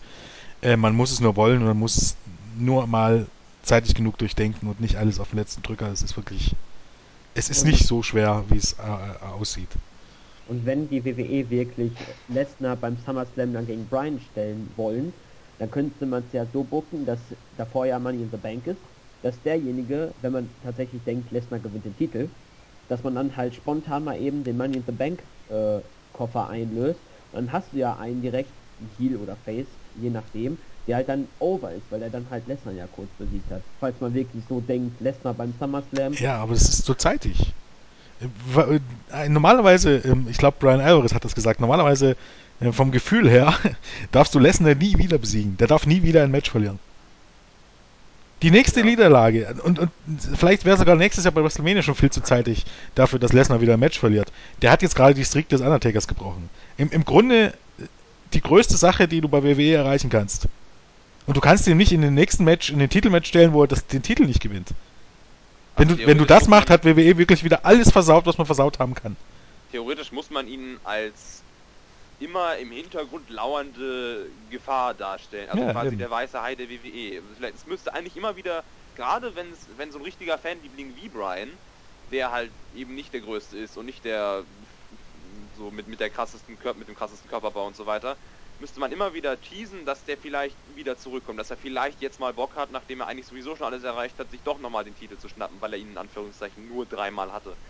Äh, also man könnte das, man könnte das über, weiß ich nicht, über zwei Jahre hinziehen, bis, bis der dann sich sagt, so, jetzt jetzt habe ich wieder Lust, jetzt komme ich zurück und mache euch alle platt. Naja, er hat bloß noch Vertrag bis nächstes Jahr WrestleMania. Das ist das Ding. Er hat, glaube ich, bis einschließlich WrestleMania 31 und dann ist Ende. Ja, aber wie gesagt, bis dahin ähm, äh, zumindest noch zwei Match Matches bis WrestleMania, vermutlich eher drei. Äh, die muss er normalerweise alle gewinnen. Und ich wäre auch dafür, dass er sich irgendwann einen Titel holt, weil das ist einfach die, die logische Konsequenz aus dem Ganzen. Eben auch, wenn du überlegst, dass du bei, durch den Rumble irgendwann mal wieder, durch den Rumble-Sieg und dann durch WrestleMania eben dann auch wieder mal immer wieder neue Stars aufbauen kannst und äh, diese Lesnar-Streak, ähm, vielleicht auch Roman Reigns-Konstellation, bietet sich da sowas von an, äh, dass du es einfach, keine Ahnung, es ist so eine Steilvorlage, die man einfach im, am Ende einfach nutzen muss. Und SummerSlam ist dann eindeutig, für mich eindeutig äh, viel zu früh. Äh, beim SummerSlam sollte Lesnar noch irgendwie irgendeinen anderen, anderen ähm, Star klar besiegen. Um, um das auch zu untermauern irgendwie. Okay.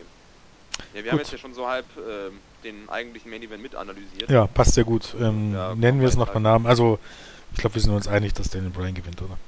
Ja, Ja. natürlich. Ähm, dann zum Main Event, der im Moment immer nur noch ein sechs, also immer noch nur ein Six-Man Tag Team Match ist. The Shield, äh, Seth Rollins, Dean Ambrose und Roman Reigns gegen Evolution, Batze, Hunter und Orton. Was ich davon halte, dass es jetzt schon gebracht hat, habe ich aus, ausreichend zum Ausdruck gebracht. Ich habe keine Ahnung, was hier passieren wird. Am wahrscheinlichsten halte ich es eigentlich, dass ähm, man es tatsächlich dann dafür einsetzt, dass Reigns einen großen Push erhält. Also gewinnt entweder er alleine das Match oder er hält am Ende alleine 1 zu 3 G ganz lange durch und wird dann, weiß ich nicht, nach sechs Pedigrees gepinnt oder so. Um, also in irgendeiner Form muss man jetzt auch das Programm Reigns gegen Hunter aufziehen, weil das ja bis SummerSlam passieren soll. Naja, bis SummerSlam ist ja noch ein bisschen Zeit, sag ich mal. Ja, aber es, sollte. Also das Ding ist, dass man ja diese Einzelfehde jetzt rauskristallisieren muss, so ein bisschen. Und damit kann man ja eigentlich, wenn man für SummerSlam ein groß aufgebautes Ma- Match haben möchte, jetzt ruhig schon anfangen, meiner Meinung nach. Wie da jetzt die Gruppierung Shield reinpasst, weiß ich nicht. Ob der jetzt sich so, so mal kurz für zwei Monate so ein bisschen auf den Solo-Trip begibt und dann kommt Muss der er Split doch oder nicht jetzt schon der unbedingt. Split kommt. Also, das funktioniert auch so, bin ich der Meinung. Ja. Ich weiß es nicht. Ich habe keine Ahnung, was in diesem Match passiert. Also, ohne glaube, Probleme, du wird, aber, ähm, mehr bringst dann in eine Promo, wo Reigns halt Hunter zum Einzelmatch herausfordert. Und okay, für die anderen beiden musst du dann was finden, aber grundsätzlich sehe ich sagen, das ja, nicht. Mach, mach du mal, ich will nicht, oder wie? Weil Triple H ist schon ein Hochkaräter. Vielleicht, vielleicht kriegt dann ja einer Ja, was dann und der gibst andere du, du musst den anderen nur was anderes zu tun geben. Sag mir's doch einfach mal so.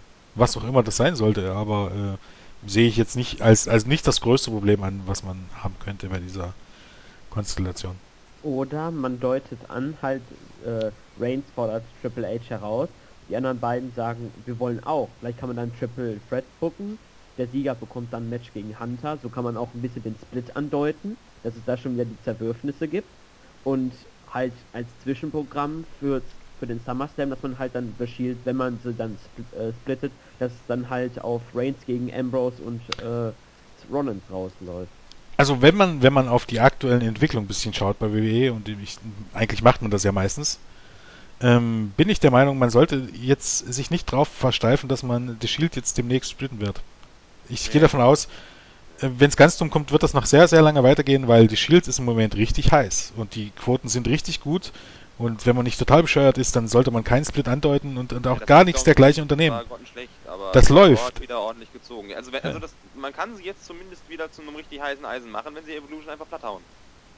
Ja, ne, selbst wenn nicht, du musst halt, äh, du kannst das, ich kann mir durchaus vorstellen, dass die jetzt irgendwie gewinnen, aber es gibt ja genügend Möglichkeiten, dass die, ja, keine Ahnung, äh, unfair gewinnen oder irgendwas. Es muss, ich, ich bin mir auch sicher, dass es wird ein richtig anständiges Match und Ja. ähm, ich kann mir schon vorstellen, dass hier Orton oder Batze oder irgendjemand, ich meine, viel spricht im Moment für die Shield, muss man klar sagen. Dadurch, dass Batze, dass Batze, ähm, ja, vermutlich dann nach Extreme Rules wirklich erstmal weg ist und dass Hunter ja auch ein Teilzeitwrestler ist, gibt es jetzt nicht viele Gründe dafür, Evolution gewinnen zu lassen, auch wenn es für mich logisch erscheint, ähm, wenn Evolution gewinnen würde in, im normalen Fall, weil eben alle drei bei WrestleMania verloren haben. Ja. So, aber Es gibt ja noch einen Geheimfaktor. Woo!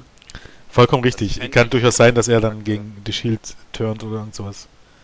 Also es, es, es würde in Sieg der Evolution würde einfach auch besser passen, ähm, um das Programm fortzusetzen.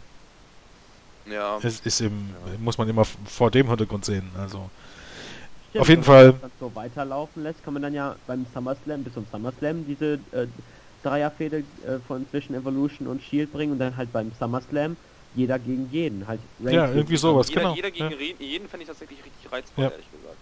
Auch weil es, weil es mir persönlich immer noch sehr wichtig ist, auch wenn man Reigns als den Star herausstellt, dass alle drei, die in diesem Stable sind, Schrägstrich irgendwann waren, äh, eigentlich Uppercarder Main Eventer werden müssen. Mit dem Push, den sie bisher bekommen Ja. haben. sollten. Sollten. Ja, wenn es an mir gehen müssen. Ja. Definitiv. Ja. Es gibt halt immer nur ein Main Event bei WWE. Ja, Ist halt das aber Ding, halt aber- vom, vom Dauerstatus sind, weiß ich nicht, ist, ist Cena gerade ein Main Eventer, nur weil er, weil er gegen Bray Wyatt antritt? Also Ich glaube, Main Eventer sollte man sollte man eher, also Main Event ist ja auch relativ, die meisten, die meisten Shows haben ja meistens auch er mehrere Main Events. Also hier bei der Show kannst du sagen, der hat drei Main Events. Also ist Kane für die schon ein Main Eventer? Boah. Da, nee, das ist so ein typisches Beispiel von jemandem, den du zwischenzeitlich immer in den Main Event mal stopfen kannst. Genau wie der Big Show zum Beispiel, bevor er dann Ja, wieder sonst so ja. verpflichtet. Nichts Aber im- im- Status, den sie erreichen sollten. Im Moment ja, im Moment ist es wahrscheinlich auch kein. Ähm, mir hat, wie gesagt, die Shield seit ihrem Faceturn sehr, sehr, sehr, sehr gut gefallen, weil sie haben sich im Grunde nicht verändert im Vergleich zu ihrer Heel-Zeit. Äh, also sie attackieren immer noch ähm, einzelne Personen, auch wenn es diesmal Heels sind. Ähm, sie haben schon als, äh, als sie noch Heels waren, sich über Mächten gestellt und Handicap-Matches be be bestritten, genau wie jetzt als Faces. Es hat sich also nicht wirklich was geändert. Und von, mich, von mir aus können die noch zehn Jahre zusammenbleiben, weil ähm, langsam entwickeln sie sich dahin, dass sie wirklich das äh, wrestlerisch und von, von der Abstimmung her beste Team, Team äh, sind, äh, was WWE jemals hatte. Ich sehe im Grunde im Moment nicht wirklich ein besseres. Ähm, ihre Promos sind gut, ihre ganze Darstellung ist gut. Ähm, nenne mir jemand einen Grund, warum man sie splitten muss.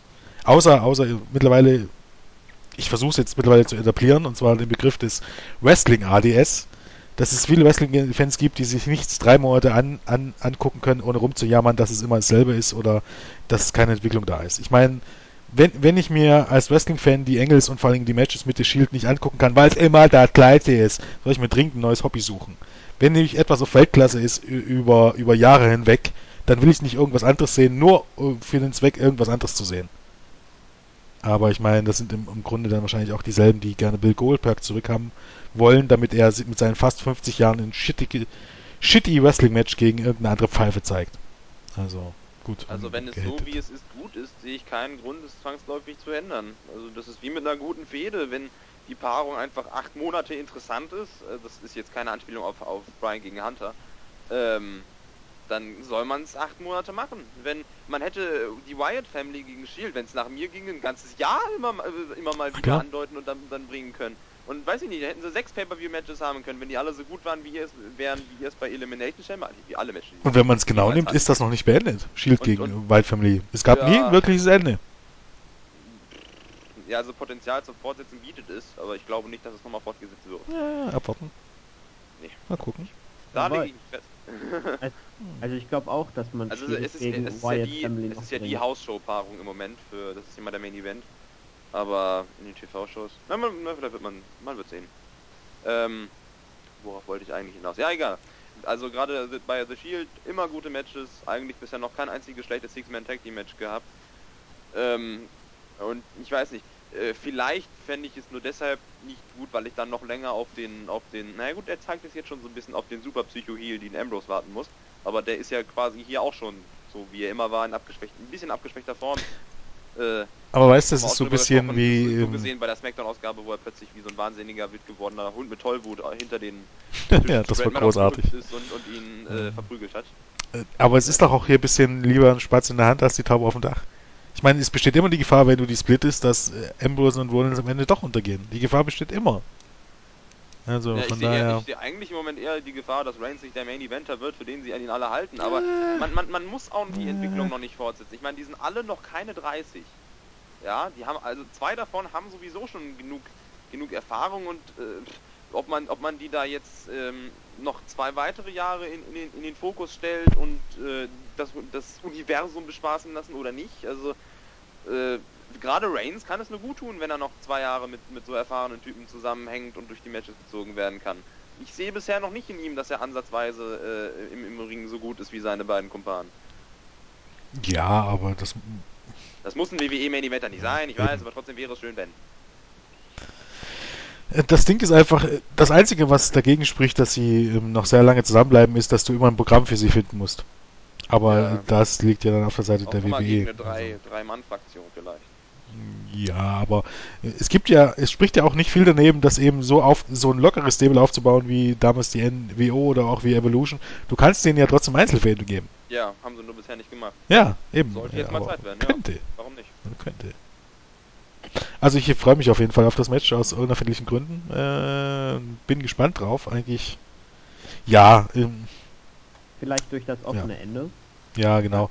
Ich, finde, ich finde von der Karte her für ein BPW, es ist jetzt nicht ganz auf dem Niveau der letzten Jahre, weil Extreme Rules ja da immer ein bisschen der, der deutliche Fallout, Fallout für WrestleMania von WrestleMania war und diesmal hat man eigentlich nur Cena gegen Wyatt. Ansonsten ist das alles relativ relativ frische Paarung. Aber es gibt es gab schon wesentlich schlechtere Pay-Per-Views.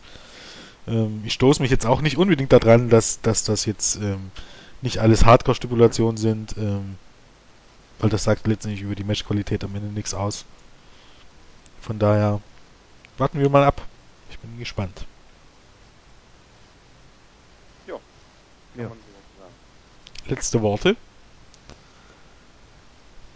Wozu Keine. Hier, Gut. Hierzu zum Pay-Per-View oder Ja, naja, klar. kann man sich angucken? Nichts, was mich... Naja, gut, eigentlich schon. Äh, kann man sich trotz allem angucken. So. Ja, ich meine, was, was ist schon also perfekt? Es, wird keine schlechte Show werden.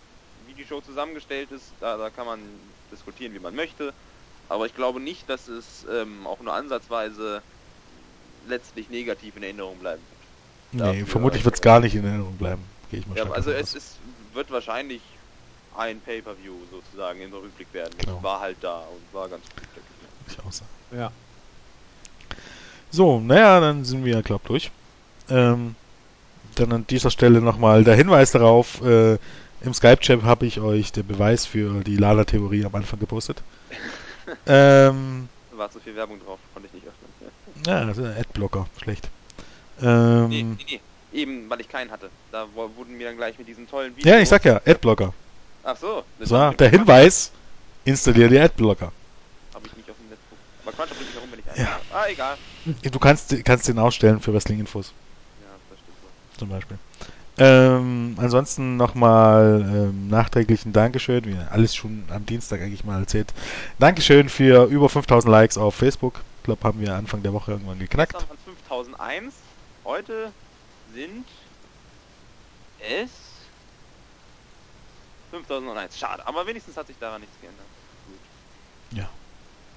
Nee, also ich habe ich hab gerade mal gegoogelt, sind 5020. Was? Ja. Dann hat sich das bei mir nicht vernünftig aktualisiert. Okay. Stimmt, bei mir ist es auch. Okay, alles klar. Okay, wieder was geklappt? Mensch, Ähm. ein Tag 19 Likes mehr, wenn das so weitergeht. Läuft, läuft, läuft. Ähm, ja, danke dafür. Ähm, wir hören uns vermutlich wieder, ja, vielleicht am Montag schon für die Paper-Review. Mal sehen, wie das klappt. Und ansonsten hoffentlich für die Raw-Review. Vermutlich beides nächste Woche. Mal sehen, wie, wie, es zeitlich auf die Reihe bekommen. Vielleicht geschehen ja auch noch Zeichen und Wunder und äh, Julian kommt zurück, dann geben sich ein bisschen mehr Möglichkeiten, aber wollen wir uns nicht zu früh freuen. Und ansonsten viel Spaß beim Special Event. Achso, natürlich auf Maxdome könnt ihr euch das Ganze wieder angucken. Diesmal nur auf Nextdome, nicht mehr auf Sky. Und in den nächsten Tagen gibt es dann wieder Roundtable und blablabla. Wie es halt immer so ist auf Wrestling Infos und damit sind wir durch, glaube ich, oder? Ja. Gut. Dann klassische Verabschiedung bei mehr als zwei Leuten. Äh, tschüss sagen der Konstantin. Der Claudio. Und der Jens. Einwandfrei, hat geklappt. Okay. Yes. Tschüss. Tschüss. Tschüss.